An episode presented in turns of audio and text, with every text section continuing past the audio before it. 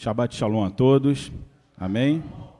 É, o Marcos releu a porção da Torá em Gênesis, mas eu vou comentar hoje, não vai ser o que está em Gênesis, vou comentar a Raftará, que está em 2 Reis 4, de 1 a 7.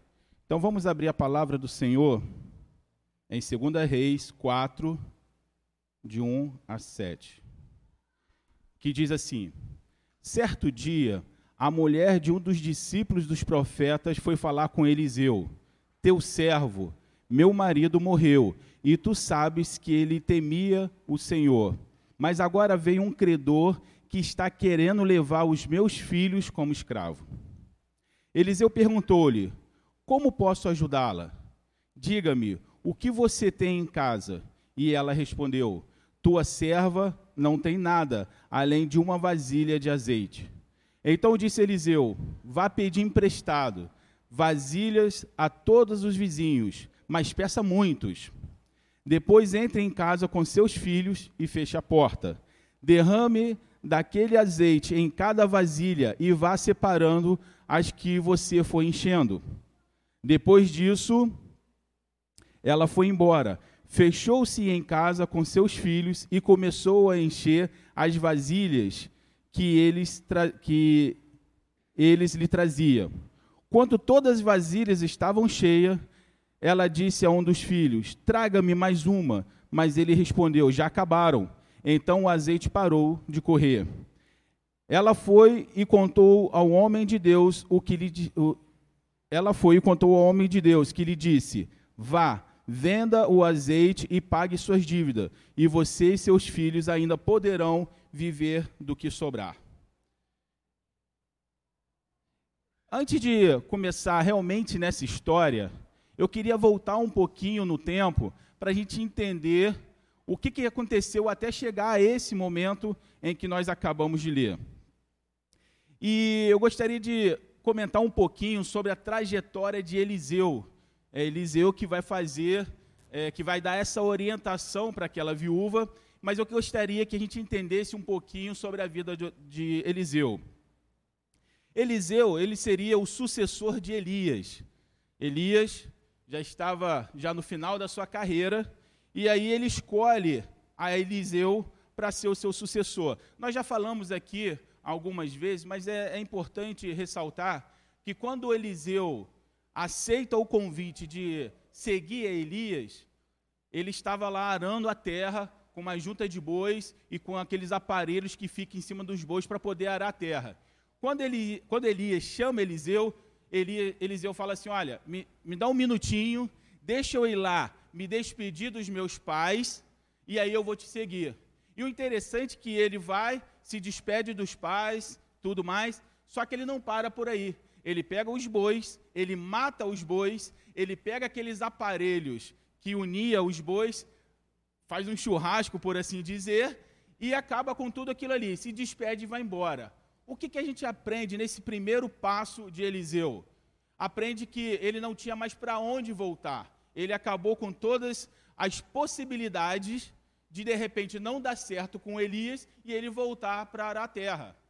E o que nós aprendemos com isso? Nós aprendemos que quando nós seguimos ao Senhor, a gente não pode ter no nosso coração a seguinte, o seguinte pensamento: eu só vou se der certo. Se não der certo, eu volto de onde eu vim. Isso não é o que o Senhor espera das nossas vidas. Ele espera que nós tomamos, tomemos uma decisão e que essa decisão não faça mais nós voltarmos atrás. Porque apóstolo Paulo, depois de passar tantas lutas na vida, ele vai dizer, né, o que, que vai me separar do amor de Cristo? A nudez, a fome, o naufrágio, a perseguição, o quê?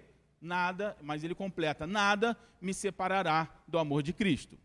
E Eliseu começa a seguir Elias a partir desse momento. Eu acho que de repente Elias não tinha ideia que Eliseu ia ser um cara tão colado nele, porque a partir do momento que ele começa a seguir Elias, ele não larga Elias por nada.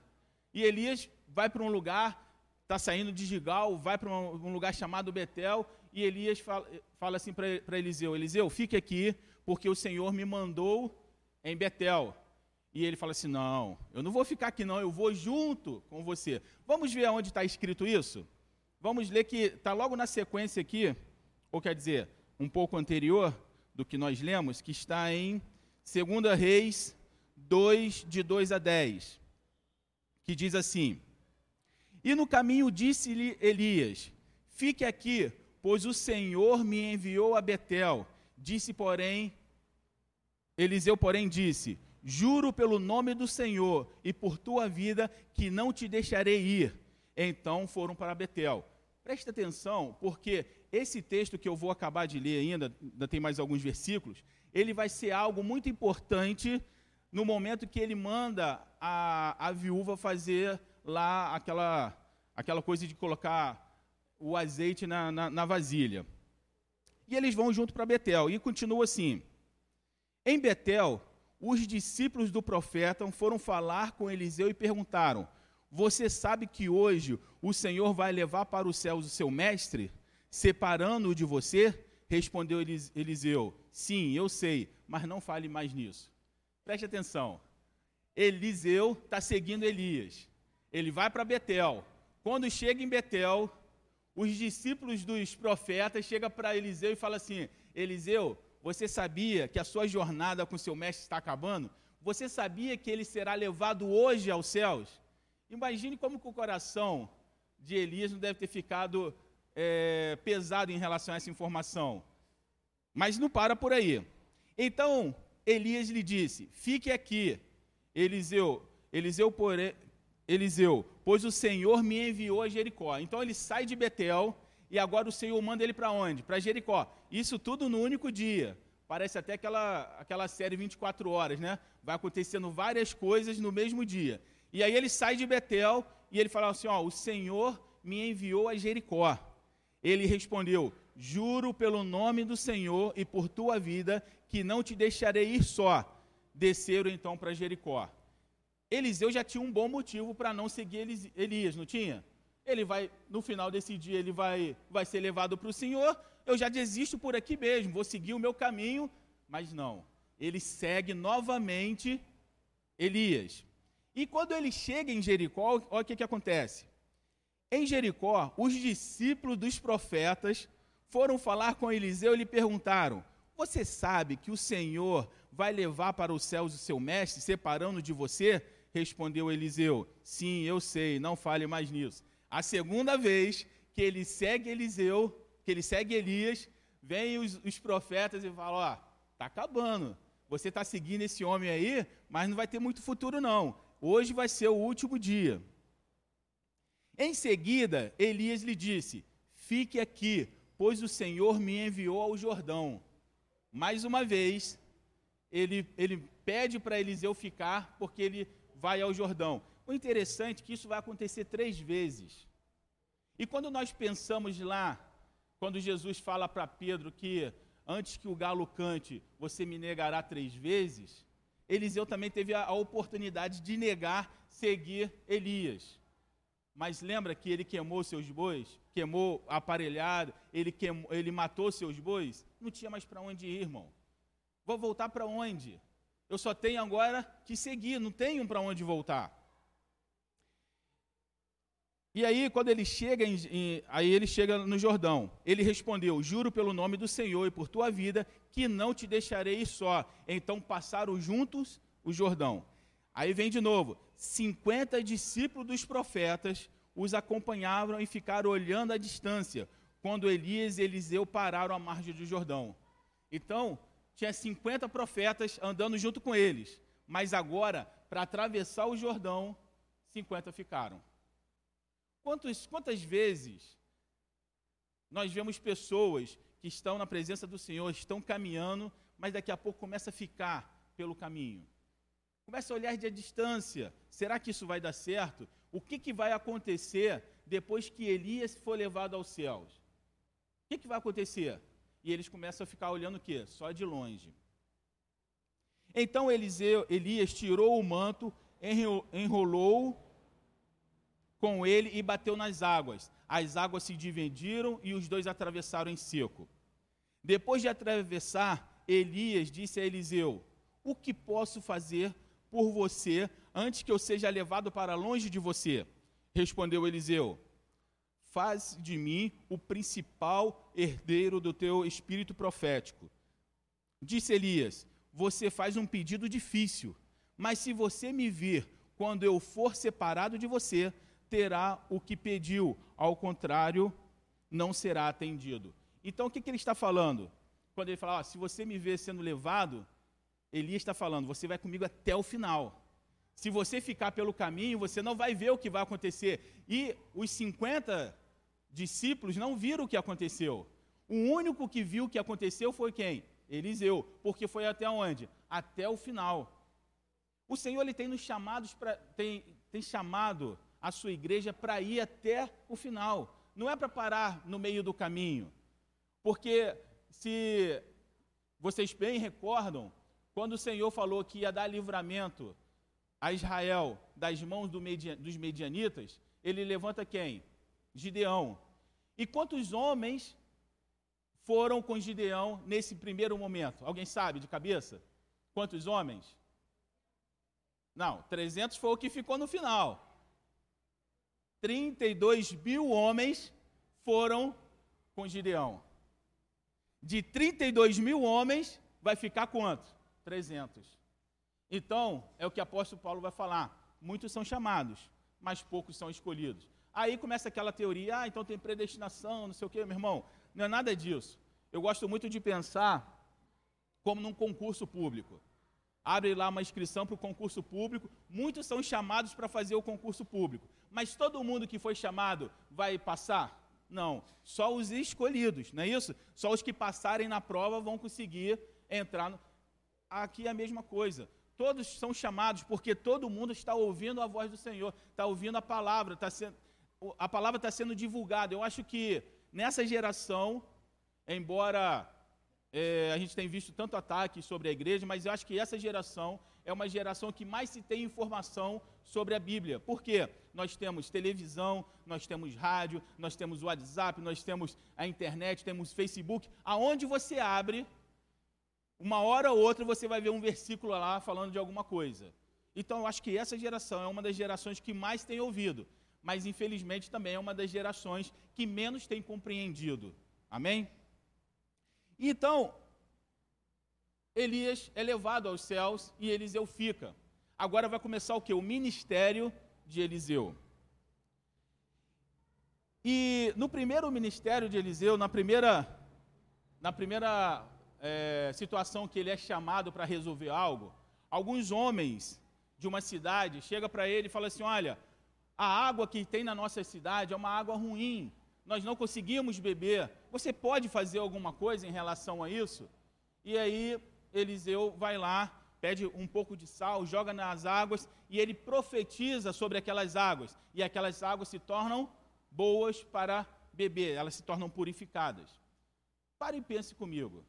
Na primeira, na primeira oportunidade em que ele teve para fazer, é, para estabelecer a justiça de Deus, ele vai trabalhar com o quê? Com homens de uma cidade. Eu fico imaginando, embora Eliseu não era uma pessoa, e a gente vai ver isso no decorrer da vida dele, não era uma pessoa que ligava para honrarias, mas eu fico pensando que os homens daquela cidade devem ter aclamado ele. Porque imagina, você tem um problema sério de água e de repente um homem de Deus vem profetiza sobre aquelas águas e aquilo ali se torna purificadas e se pode beber. Esse foi o primeiro.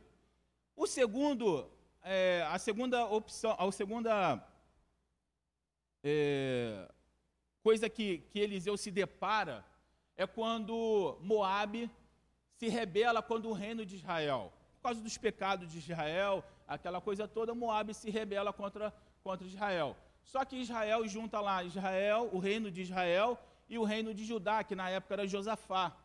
E os dois se juntam o rei de Judá não era muito temente a Deus, mas o rei de, mas o rei de, de Judá era um rei completamente temente a Deus. Antes de continuar, de repente fica um pouco meio confuso isso, rei de Judá e rei de Israel. Vamos só uma pausa aqui para a gente poder entender. O reino de, de Israel era constituído de 12 tribos, mas depois do pecado lá de, de Salomão, quando o filho dele assume, o reino ele é dividido em reino do norte e reino do sul. O reino do norte vai ser governado, é, o governo do Reino do Norte vai governar sobre dez tribos. E o Reino do Sul vai ser governado por duas tribos e meia, que é Judá, Benjamim, metade de Benjamim e Levi. Então, no decorrer da história, nós vamos ver que vai sempre ter dois reis, o Reino do Norte e o Reino do Sul. Embora esses dois reis, no começo, eles sempre vão brigar entre eles. Mas nessa ocasião, não há mais guerra entre os dois reinos. Então eles se juntam, Josafá se juntam ali. E aí Josafá, que é um homem temente a Deus, fala para o rei de Israel: será que não tem nenhum profeta que possa nos auxiliar nisso aí? Porque não é, não é bom que nós, nós é, ir, não é bom nós irmos para a guerra sem que haja a orientação do Senhor. E aí eles falam assim: não, tem um profeta aqui, Eliseu, chama Eliseu. E quando Eliseu chega, Eliseu também é um, é um cara meio, meio turrão, né? Eliseu olha para o rei de Israel e fala assim: Olha, se fosse por você, eu nem te daria atenção, eu iria embora. Mas por respeito a Josafá, eu vou interceder por vocês. E aí ele, ele começa a orar e o Senhor fala para ele o que, que era para ele fazer, e o Senhor dá uma vitória a esses dois reis. Então, na, na sua segunda experiência. Na primeira, ele tem homens que, que ficam felizes com a ação dele. Na segunda vez, nós temos reis que, vai ser, é, que vão ficar felizes com a ação de Eliseu. Mas agora Eliseu vai se deparar com uma mulher viúva que não tem nada para te oferecer. Uma, uma mulher que tem um problema. E esse problema é: o marido dela morreu e agora ela tem o que? Dívidas. E essas dívidas é o que vai fazer com que os filhos dela se tornem escravos. E eu fico imaginando que muitas vezes nós, como corpo de Cristo, nós temos esquecido das viúvas, nós temos esquecido dos órfãos, e nós temos esquecido dos necessitados. Mas é muito importante eu dar atenção para as pessoas de alta sociedade.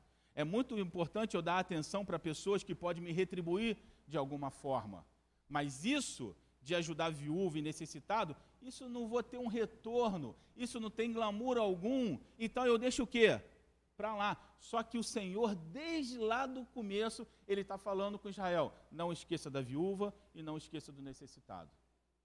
Eu gostaria de abrir um parênteses aqui antes da gente continuar, e gostaria de falar sobre um pouco do trabalho que nós fazemos aqui.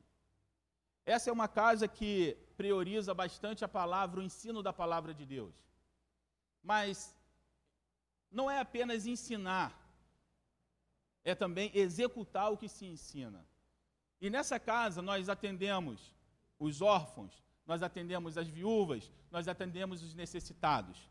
Temos um trabalho aqui na segunda-feira, onde nós abrimos aqui na parte da manhã e recebemos pessoas que ainda estão em situação de rua, mas eu creio que o Senhor, mais breve, vai, vai tirar todos eles da rua. Nós temos aqui um trabalho no domingo, onde nós recebemos as crianças dessa comunidade aqui de frente para a nossa congregação. E, alguns, e algumas dessas crianças também são órfãs, porque os pais morreram, porque faziam parte do tráfico. E essas crianças são essas crianças que nós recebemos aqui. Então, esse lugar é um lugar que, que não vou falar que somos perfeitos, mas é um lugar onde a gente tenta de todas as formas estabelecer a justiça do Senhor. Eu acho interessante que o pastor Lude, que é o pastor dessa igreja, ele está, está viajando, ele está em missão nos Estados Unidos. Com um pouco de tempo que eu andei, que eu tenho andado com ele, uma coisa me chamou bastante atenção. Nesse período de três anos, eu acho, três ou quatro anos, eu vi muitas pessoas se aproximar do pastor, por causa do trabalho que nós fazemos aqui. E se aproximaram, vão fazer, vão acontecer. Mas com o decorrer de um período, foram se afastando. Por quê? Porque muitas vezes o pecado dessas pessoas era confrontado pela palavra que nós ensinamos aqui. Então, o que, que acontece? O que, que tem acontecido? Uma parte da igreja quer fazer a obra, mas não quer buscar o Senhor. Outra parte quer buscar ao Senhor, mas não quer fazer a obra. Meu irmão, está tudo errado. Você tem que buscar e você tem que fazer. É, o trabalho que nós fazemos aqui não é uma religião. Eu não vou ser salvo porque eu atendo moradores de rua. Eu não vou ser salvo porque eu atendo necessitados. Eu não vou ser salvo por isso. Eu vou ser salvo porque Jesus morreu na cruz por mim. Mas ele fala para que nós tenhamos o que? Frutos. O problema é que muitas vezes nós não queremos dar os frutos. Queremos apenas, como Adão, queremos apenas comer o fruto. Quando na verdade, se você olhar desde Gênesis, o Senhor fala: crescei e multiplicai-vos. Crescei e multiplicai, dai frutos. Mas a igreja, numa época de fome, ao invés dela ser fruto, ela quer o quê? Comer o fruto. Então o que, que acontece? Nós acabamos ficando dentro de quatro paredes. Aqui é tudo maravilhoso. Aqui se fala em línguas, aqui se ora, aqui tem a, a, a presença do Senhor. Maravilha. Mas e quando a gente sai do portão, o que, que acontece? Tem um, um rapaz que vem aqui toda segunda-feira e a oração dele eu acho muito interessante, porque ele fala assim: aqui dentro nós estamos protegidos. E aí eu até completo, eu falo assim, realmente, porque aqui dentro ninguém vai te oferecer drogas, aqui dentro ninguém vai te oferecer bebida, aqui dentro ninguém vai te oferecer prostituição. Mas o problema está quando você sair dessa porta. E ele fala assim na oração dele: Senhor, que os gigantes que estão lá fora sejam derrotados e essa é verdade. Mas se você não ensina a palavra de Deus, você vai ter pessoas aqui vindo para almoçar, vindo para tomar banho, e aí acabou o negócio, tchau, bênção. E eles não têm nada com o que se defender lá fora. Uma das primeiras coisas que nós ensinamos aqui para esses homens, sabe o que, que foi? A palavra? Também. Mas uma das primeiras coisas que nós ensinamos foi esses homens aprender a orar. Hoje eles oram e essa oração, muitos deles falam assim: essa oração tem me ajudado lá fora.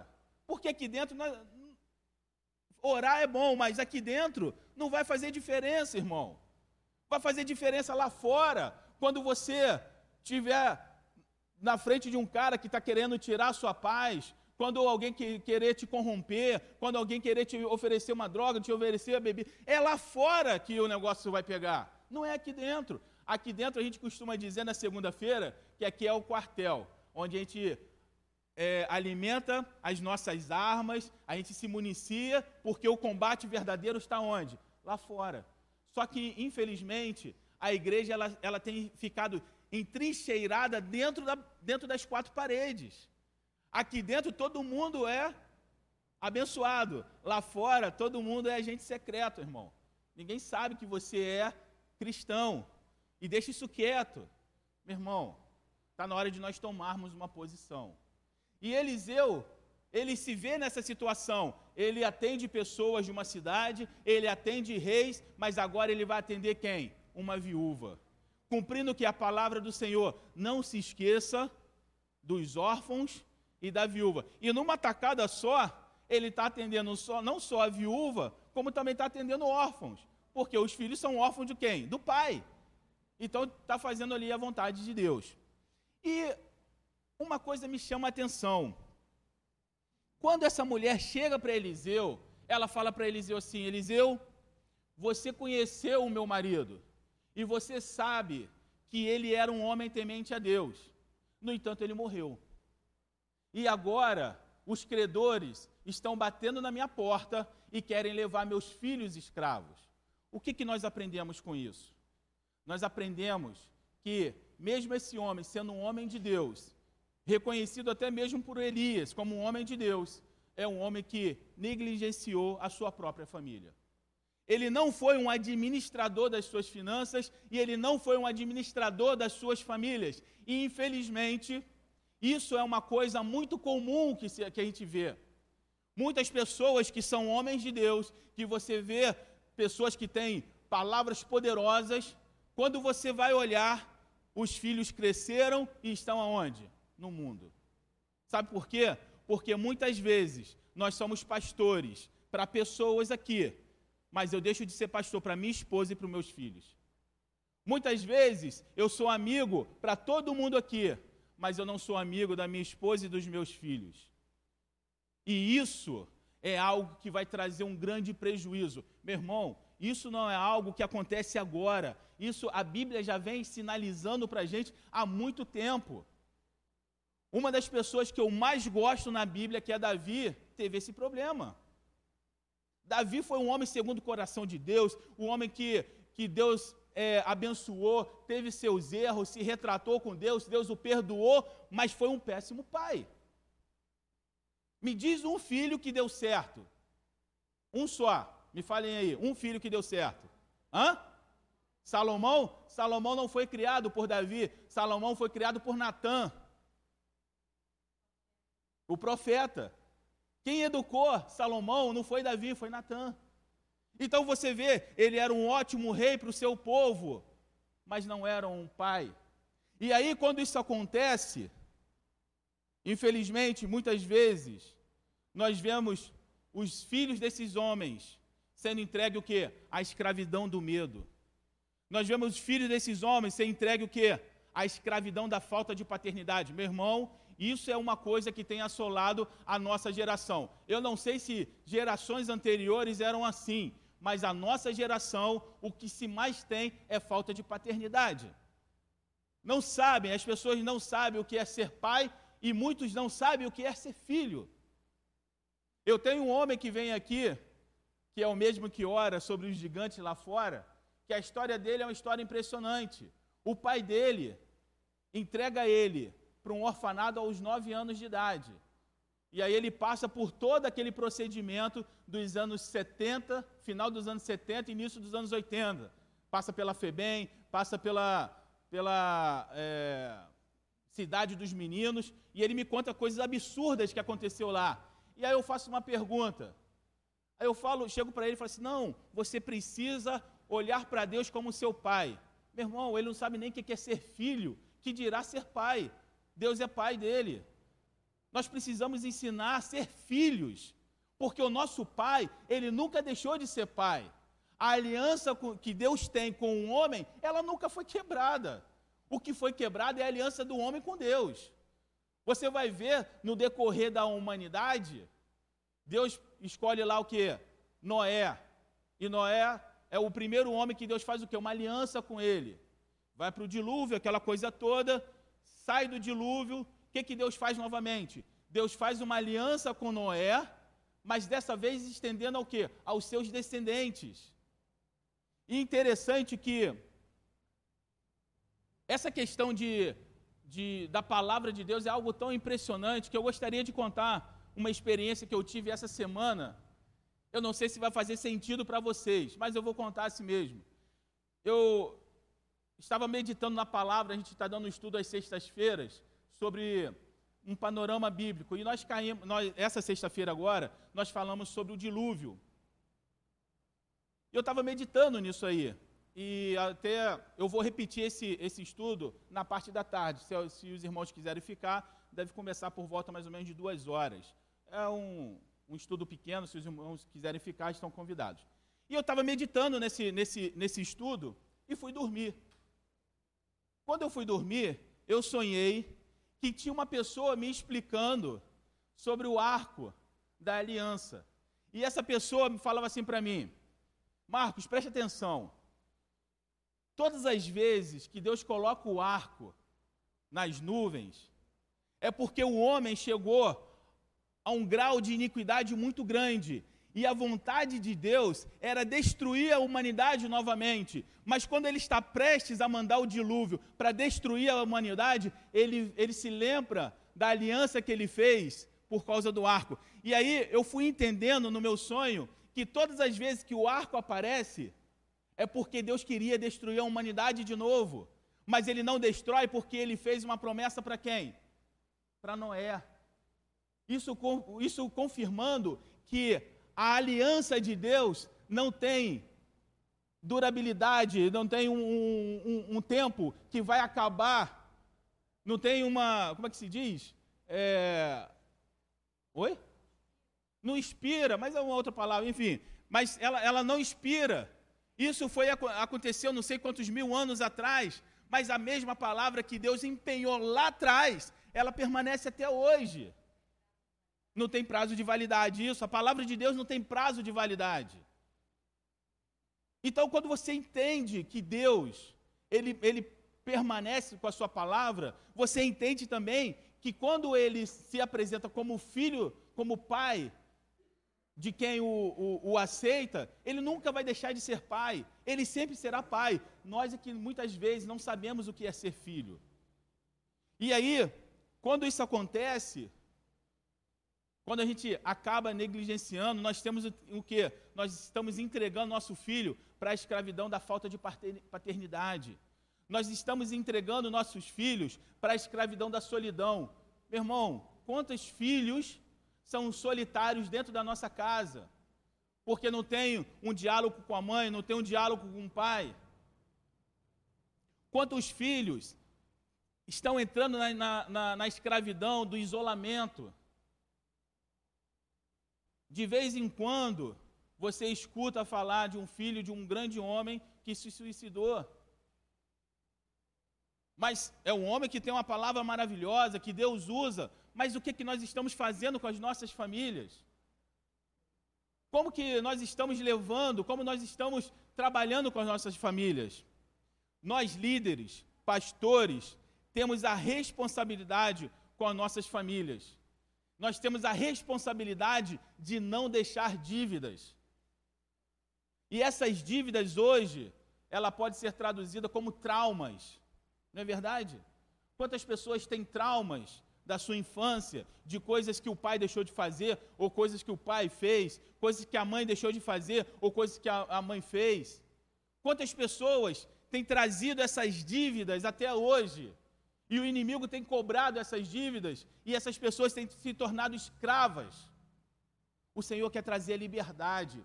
Essa mãe, ela foi atrás do profeta. O profeta significava o que? A voz de Deus. Ela foi buscar o que? A Deus. Ela não aceitou que os seus filhos fossem escravos. Ela não queria ver seus filhos sendo levados para pagar uma dívida que era do marido de tempos em tempos, Deus vai levantar pessoas em uma geração, em uma família, para quebrar maldições. E hoje eu olho para as pessoas que estão aqui e penso: será que você é uma dessas pessoas que Deus levantou na sua família para quebrar essas maldições? Será que Deus escolheu você da mesma forma como escolheu Noé para quebrar uma maldição? Porque nos dias de Noé estava tudo corruptível. E se não fosse Noé, hoje nós não estaríamos aqui, porque Deus teria exterminado a raça humana. Quem sabe você é a pessoa que Deus está levantando para quebrar essas maldições. Nós precisamos, ao invés de deixar dívidas, nós precisamos deixar um legado. Sim, deixar legado. E eu falo para vocês, o legado ele ainda é mais importante do que a herança. Herança, dependendo de quantos irmãos você tem, isso vai trazer briga. Sim ou não? Principalmente aí, se tiver algum advogado, sabe do que eu estou falando. As brigas que acontecem porque meu irmão está querendo me dar a voto, aquela coisa toda. Mas o legado, irmão, isso não tem briga, não. O legado foi o que o seu pai te ensinou. E é por isso que nós falamos, nós é, cantamos aqui o Shema, Shema Israel. Ouve Israel a voz do Senhor. E o Senhor fala: ensina o seu filho andando pelo caminho, sentado à sua casa, na mesa, aonde quer que for, ensine o seu filho, para que ele não se perca, para que quando você for, você seja o legado e você consiga fazer coisas maiores do que o seu pai fez. Porque o próprio Jesus disse isso. Ele falou assim: Olha, eu fiz muitas coisas, mas vocês farão coisas maiores. Sabe por quê? Porque Jesus não estava deixando uma herança para nós, Jesus estava deixando um legado. O legado é algo que não vai morrer. Vamos dizer, é como se fosse uma ideia da qual ela não vai morrer. Isso vai, che vai chegar até os dias. Esse legado começou lá em Noé e passou-se vários anos, guerra, fome, tudo, mas chegou até nós. Isso é um legado. Não queremos que os nossos filhos sejam escravos das drogas, amém? Não queremos. Não queremos que os nossos filhos sejam escravos dos psicólogos. Me desculpe os psicólogos, mas eu não quero que meu filho seja escravo do psicólogo. Amém? Não queremos que os nossos filhos sejam escravos do homossexualismo. Ah, mas é escravo? É escravo sim. Porque se você for conversar com qualquer um, você vai ver que existe uma, uma luta gigantesca dentro dele. Ele faz a escolha de fazer o que ele quer, ele briga com todo mundo, mas no seu coração aquilo ali é uma confusão. E quando ele quando você consegue entrar lá e começa a conversar, você começa a ver a pessoa chorando e falando eu não me aceito. É verdade ou não é? É verdade, sabe por quê? Porque Deus criou uma coerência e o pecado criou uma incoerência. E nessa incoerência, um homem não pode ser feliz. Não queremos nossos filhos vítimas de suicídio. Como eu falei anteriormente, de vez em quando você ouve alguns filhos de homens de Deus que se suicidaram. O que, que está acontecendo? Qual, o que, que nós estamos deixando de fazer? A nossa família é importante. Não que, queremos que os nossos filhos façam obras maiores do que a que nós fizemos. Engraçado que nessas últimas gerações, a maioria dos filhos eles acabam crescendo mais do que o pai, já perceberam? Poucos são os filhos que crescem, que ficam abaixo do pai. Geralmente se cresce e fica acima do pai. Mas isso não é apenas no crescimento. Nós queremos que os nossos filhos sejam melhor do que nós fomos. Nós queremos que o nosso legado ele não só morra, mas como ele também se aprimore. É isso que o Senhor está tá, tá tentando nos ensinar. Queremos que os nossos filhos carreguem a arca de Deus aos ombros. Eu fico imaginando a felicidade dos filhos de Israel, principalmente da tribo de Levi, que tinham os filhos carregando a arca do testemunho. Imagina, irmão, o seu filho é um dos que está carregando, o seu filho é um que está ministrando lá no templo. Imagina, é isso que nós queremos.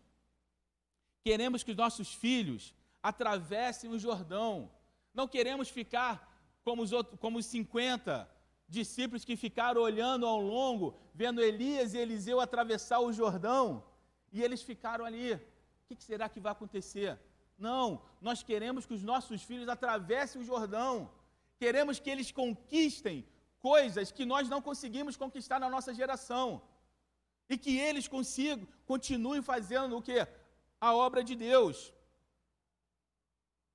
Mas infelizmente não foi isso que aconteceu na vida daquela viúva. Os seus filhos estavam prestes a se tornarem escravos. Mas aquela viúva, ela vai lutar pelos seus filhos. Ela procura o profeta. Ela quer ouvir a voz de Deus. Deixa eu falar uma coisa para você. Quem vai cuidar da sua família não é você. Quem vai cuidar da sua família é o Senhor. Mas você precisa dar liberdade para que o Senhor possa agir na sua família.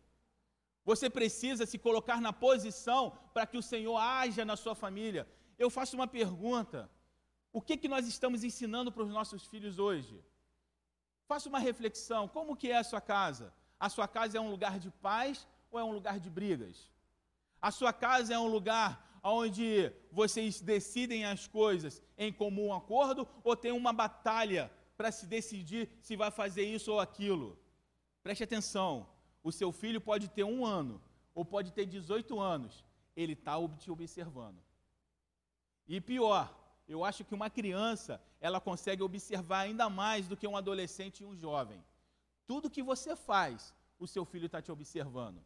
Às vezes, nós colocamos uma máscara para ser a pessoa que todo mundo quer ver na igreja, no trabalho, na faculdade.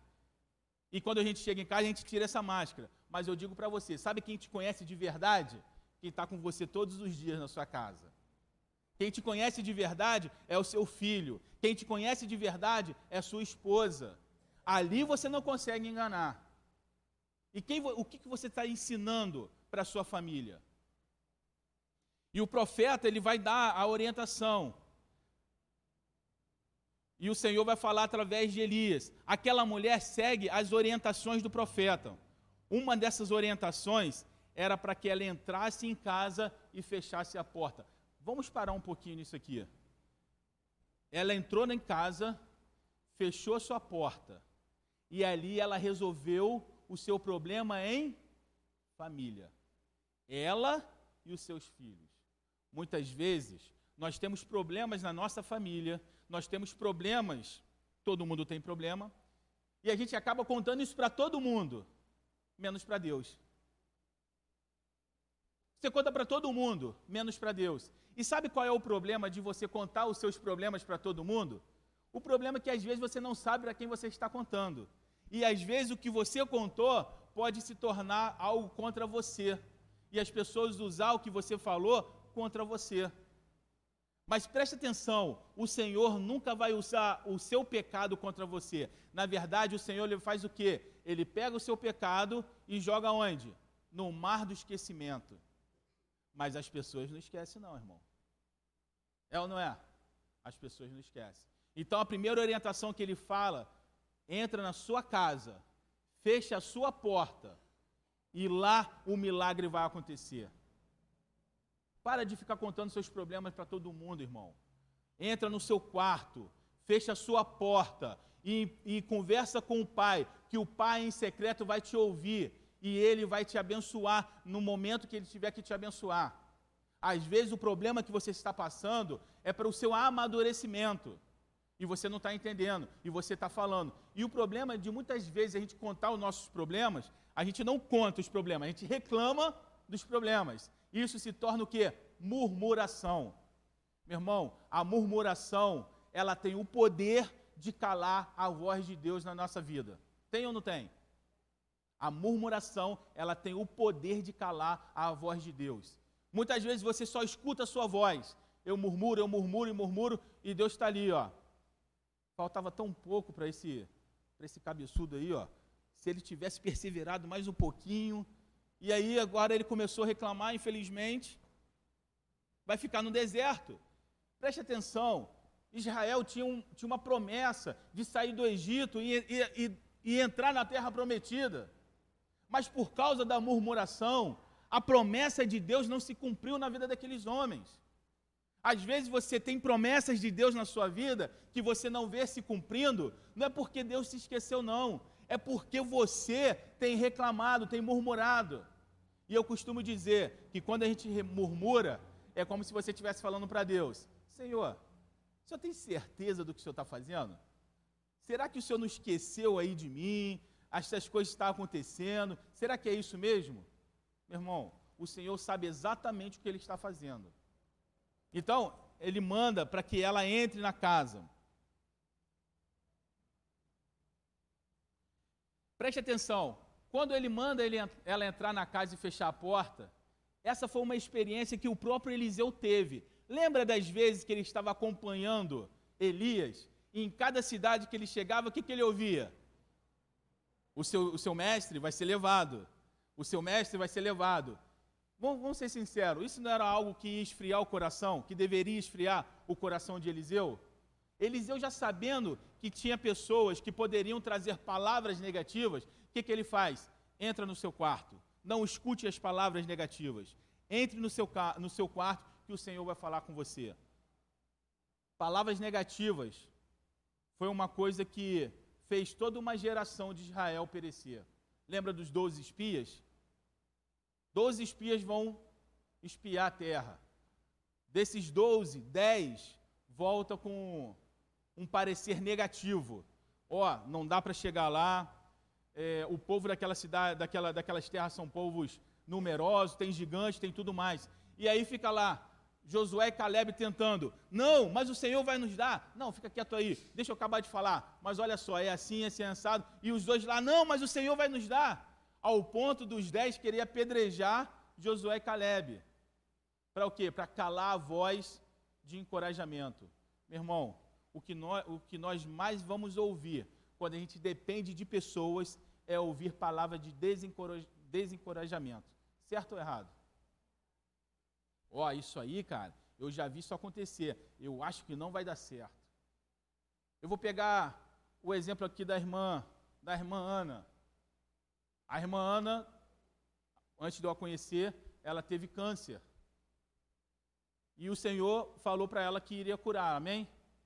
Mas imagine se ela pegasse as palavras que provavelmente ela deve ter ouvido, as palavras de que não ia dar certo. Que olha, esse câncer aí, ó, isso aí, eu conheci. Aí, aí começa, né? Eu conheci várias pessoas que tiveram e morreram, que não sei o quê. Imagine, meu irmão, peça a Deus para silenciar todas as vozes que não provêm dele e que para você escute apenas a voz do Senhor na sua, no seu coração. Peça a Ele para silenciar principalmente a sua própria voz, porque muitas vezes a sua própria voz é pior do que a voz do adversário. Você sabia disso? No, a nossa voz, o nosso querer, muitas vezes é pior. Peça ao Senhor, Senhor, silencie essas vozes. A partir de hoje, eu quero ouvir apenas a tua voz. Apenas a tua voz vai me, vai me levar é, à vitória.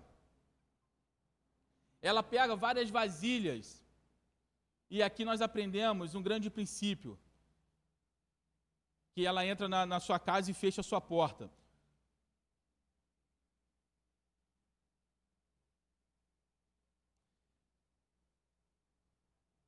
Muitas vezes, irmãos, está faltando nós entrarmos na nossa casa, nós entrar, entrarmos na intimidade com o Senhor. Porque quando ela entrou nessa intimidade, aquela mãe viu seus filhos não ser mais escravos. Quando ela entrou na intimidade, o pai, que tinha deixado toda aquela, aquela, aquela herança, aquela, aquela dívida, aquilo já não influenciava mais os filhos. Meu irmão, preste atenção. Muitas vezes nós carregamos herança nas nossas vidas negativas. E isso nos atrapalha a ter um crescimento espiritual. Mas você só vai conseguir vencer isso quando você realmente se colocar na presença do Senhor. E engraçado que, quando eu estava meditando nessa palavra, eu fiquei pensando em, nessas heranças. Talvez algumas pessoas podem vir aqui e, e pregar sobre esse texto e não ter tanta vivência na vida como eu tenho nesse, nessa situação aqui. Pelas misericórdias do Senhor, e alguns de vocês conhecem a minha história, mas tem outras pessoas aqui que não conhecem. Pela misericórdia do Senhor, eu hoje estou aqui pregando para vocês. Tenho uma esposa, somos casados há mais de 22 anos. Tenho dois filhos, tenho um de 21 anos, tenho uma neta de nove meses, tenho um filho de nove anos, mas tudo isso deveria ter sido impossível na minha vida. Sabe por quê? Porque quando eu tinha nove meses, a minha mãe, ela me deixou, ela me abandonou. E aí eu não conheço meu pai, não conheço minha mãe. E engraçado que essa semana a Adriana estava mexendo nos documentos nossos lá, e ela achou a minha certidão de nascimento. Eu, eu ainda vou tirar uma foto e vou, eu, vou, eu vou mostrar para os irmãos.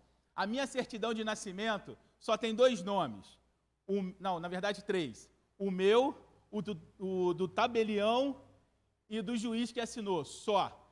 A minha certidão não tem nome de pai. A minha certidão não tem nome de mãe. A, o meu nome, ele se resume apenas a Marcos Vinícius. Acabou. Não tem o sobrenome.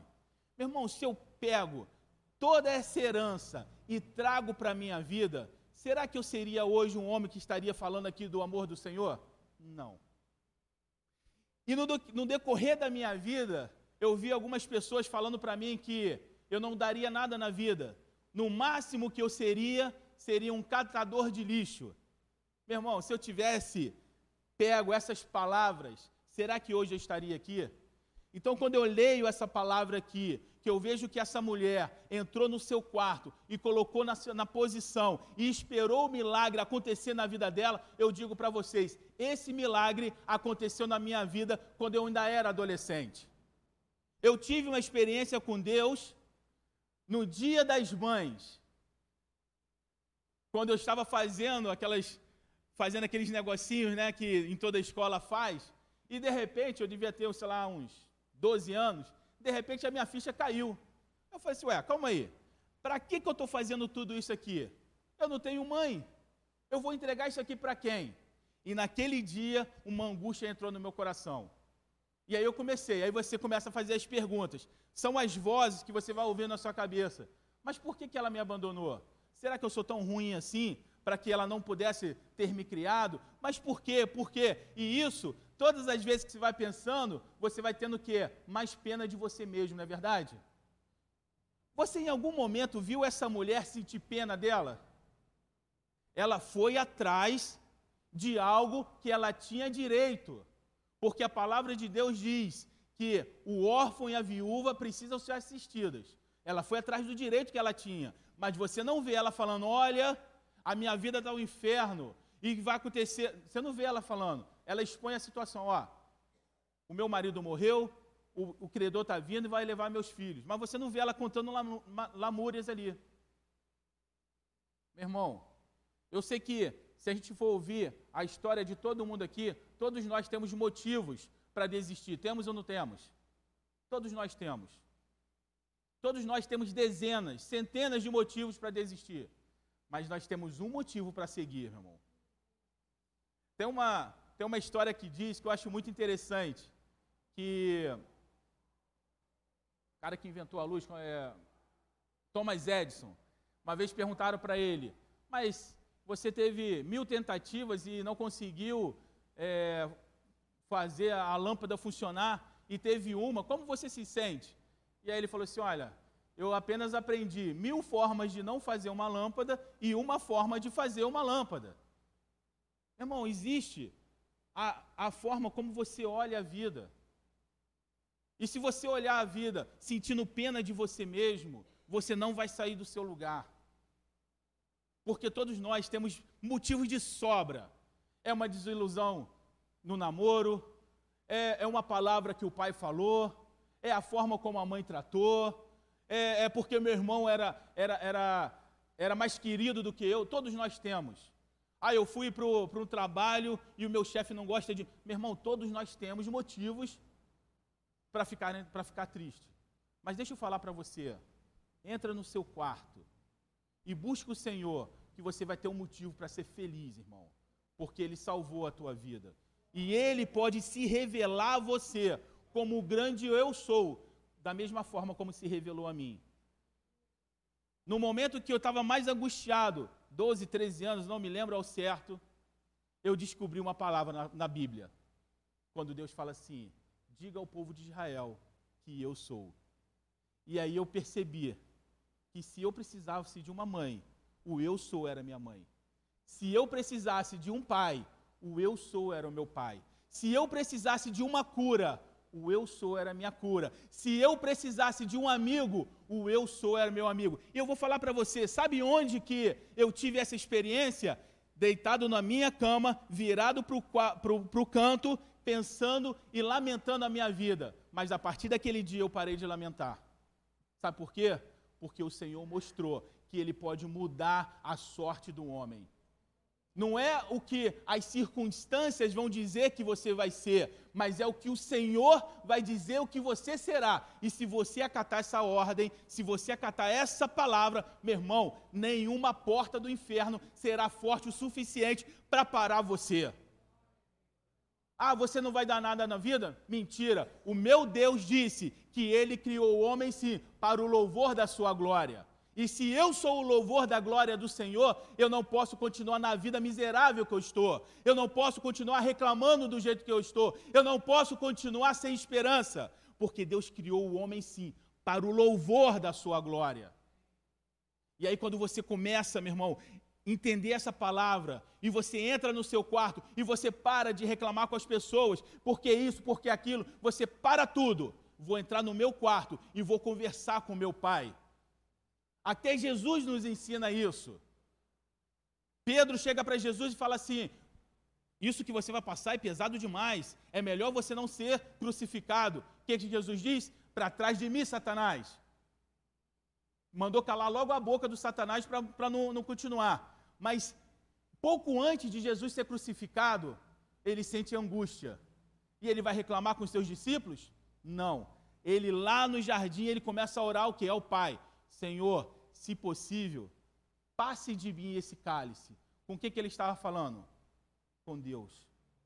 Ele não estava reclamando com discípulo nenhum. Ele estava falando com Deus.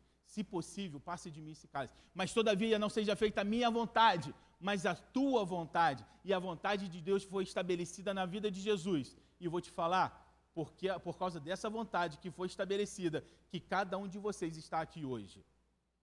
E se você está aqui hoje, mas ainda não teve uma experiência com Deus, está na hora de ter, meu irmão. Porque Ele quer transformar a sua tristeza em alegria. Ele quer transformar a sua fraqueza em força. Ele quer te levantar da onde você está. Sabe por quê? Porque o Senhor não fala com ninguém deitado. Todas as vezes que ele fala com, os seus profetas, o que, que ele fala para o profeta? Põe-te de pé. Deixa eu fazer uma pergunta. O coitadinho coloca de pé? Ou fica lá deitadinho, querendo, sentindo pena de si mesmo? Não. O Senhor fala assim: ó, põe-se de pé, que eu vou falar com você. E quando fala põe-se de pé, eu penso logo num soldado que se coloca de pé e fica esperando as ordens do seu general, irmão. É assim que o Senhor vê para as nossas vidas. Para de sentir pena de você mesmo. Para de achar que todas as palavras que você ouviu na sua vida, elas vão se cumprir na sua vida negativamente. Não vão. Se se cumpriram até hoje, é porque você deu brecha para isso acontecer. Mas hoje, em nome de Jesus, você vai repreender todas essas palavras que tentaram te paralisar e te paralisaram até hoje. Mas a partir de hoje, está na hora de você atravessar o Jordão. Para de ficar olhando de longe. O que, que vai acontecer? Será que vai dar certo? Não, faça igual a Eliseu. Vai junto. Aonde você for, eu vou com você. E sabe o que, que eu quero? Eu quero porção dobrada do seu espírito. Mas porção dobrada do, seu, do espírito de, Eli, de Elias ia trazer mais o quê? Mais trabalho. Mas ele não correu de nenhum trabalho. A água ficou ruim, ele, ele orou pelas águas, a água ficaram boas. Os reis precisaram, ele orou e o Senhor deu o livramento. Essa mulher estava passando ia passar fome, ia perder seus filhos, ele vai dar a orientação e o Senhor dá o livramento. Mais tarde, a panela está com, com, com morte, ele ora pela panela e a comida fica boa. Meu irmão, aonde que Eliseu está sentindo pena dele? Não está. Chega disso. O Senhor, Ele quer que você tenha uma experiência com, você, com Ele. E para finalizar, que a gente possa guardar essa palavra que está escrita em Josué 24, 15, que diz assim: Se, porém, não lhes agrada servir ao Senhor, escolham hoje a quem irão servir. Se aos deuses dos seus antepassados, que os seus antepassados serviram, além do Eufrates, ou os deuses dos amorreus, em cuja terra vocês estão vivendo mas eu e a minha família serviremos ao Senhor. Quem você quer servir hoje, irmão? Você quer servir a escravidão que está te aprisionando? A tristeza? Pode servir. Fique à vontade. Deus deu um poder para cada um de nós que se chama livre-arbítrio. Você quer continuar escravo dos seus pensamentos? Pode ficar. Mas eu vou falar uma coisa para vocês. Eu e a minha casa, nós serviremos ao Senhor. E o dia que o Senhor me levar, eu creio plenamente que os meus filhos vão seguir o meu legado. Eu não vou deixar herança, mas uma coisa eu quero deixar: eu quero deixar o legado. Sabe como se chama esse legado? Conhecimento da palavra de Deus. Porque o temor do Senhor é o princípio da sabedoria. E você não teme quem você não conhece, amém? mas se você conhece o poder de Deus, você teme, e aí você tem sabedoria. E quando você tem sabedoria, e você passa essa sabedoria para a sua família, para os seus filhos, meu irmão, segura aí que nenhuma porta do inferno pode prevalecer. Porque não prevaleceu com os, com os discípulos. Não prevaleceu, a igreja verdadeira, as portas do inferno não têm prevalecido até hoje. Por que, que vai prevalecer sobre a sua casa? Algumas pessoas vão dizer que a igreja. Como é que, como é que elas falam? Que a igreja é, é o princípio da família. E outros vão dizer que a família é o princípio da igreja. Aí fica aquela luta. Ah, a, a, a igreja é princípio da família, a família é princípio da, da, da, da igreja, enfim. Posso falar uma coisa para vocês? Do meu fundo do meu coração? Eu penso da seguinte maneira: o exemplo começa de casa. O exemplo começa de casa. Nós, pais, nós somos os cabeças das nossas casas. Para de ficar delegando a pessoas a responsabilidade da sua casa. E quando eu falo pessoas, eu falo de pastores também. Muitas pessoas, muitos pais têm delegado as suas famílias a pastores. Está errado, irmão. A sua casa, você é o cabeça da sua casa. A responsabilidade é sua. Você precisa tomar a atitude na sua casa. Então, eu não sei se, se, o princípio da igreja é a família ou se a família é o princípio da igreja, eu não sei. Uma coisa eu sei: o exemplo começa em casa e o exemplo começa a partir dos pais. Se você for um pai que é, que é temente a Deus, como Josué foi, você pode dizer: Eu e minha casa serviremos. Eu não sirvo, não, eu servirei, está no, tá no futuro, isso nunca vai acabar. Então, para de colocar a responsabilidade da sua família na igreja. A responsabilidade é sua. Está na hora de nós assumirmos a nossa responsabilidade. Está na hora de nós negarmos aquela coisa de Adão. Ah, quem foi? Ah, foi a mulher. Mulher, quem foi? Ah, foi a serpente. A serpente, quem foi? Ah, perdi as minhas perninhas, né? A serpente foi que tomou prejuízo, ficou sem perna. Mas, então, irmão, está na hora de parar de, de ficar jogando a culpa nos outros toma a sua responsabilidade. Você é responsável pela sua família e o exemplo começa na sua casa. Se você tiver o exemplo na sua casa, ninguém, ninguém vai tomar decisão por você. Eu posso dizer hoje, pela graça de Deus, que eu sou o exemplo dos meus filhos. Não é fácil, não, irmão. Não é fácil, não. Você está dirigindo na sua boa, o cara te fecha ali, dá aquela raiva, né? Mas você pensa, meus filhos estão tá aqui dentro, né? Glória a Deus, seja abençoado, irmão. Vai embora. Por quê? Realmente, você é observado a todo momento, principalmente pelos seus filhos. Outro dia eu estava assistindo um filme com meu filho, de nove anos, e a história era mais ou menos assim: o cara era um policial, e aí ele, ele, ele ele trabalha disfarçado e entra lá no, no, na máfia. E o cara da máfia confiava plenamente nele. Aí eu falei para o meu filho assim, falei assim, olha, tá aí um trabalho que eu nunca faria, filho. Aí ele, por quê? Eu falei assim, sabe por quê que não? Ainda que ele seja um policial e ainda que ele esteja fazendo uma coisa certa, ele está enganando alguém. Aí eu falei para ele, nunca, nunca engane a confiança de uma pessoa. Eu não conseguiria ser um policial disfarçado, porque não dá para mim, não dá para ficar enganando e você sabendo que o cara confia em você e você vai lá no final, para mim não dá. Me dá até uma coisa no coração, um nervoso isso.